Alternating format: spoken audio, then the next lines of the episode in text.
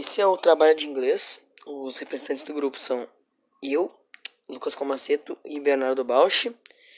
E nós vamos apresentar sobre esportes. E eu vou falar, nós vamos falar em inglês, obviamente. E agora eu vou falar um pouco sobre uh, o resumo dos esportes. Sports are physical activities that usually aim to win, and they are dived by amateur which do not compete very seriously, and professional, which compete uh, seriously and receive money for it.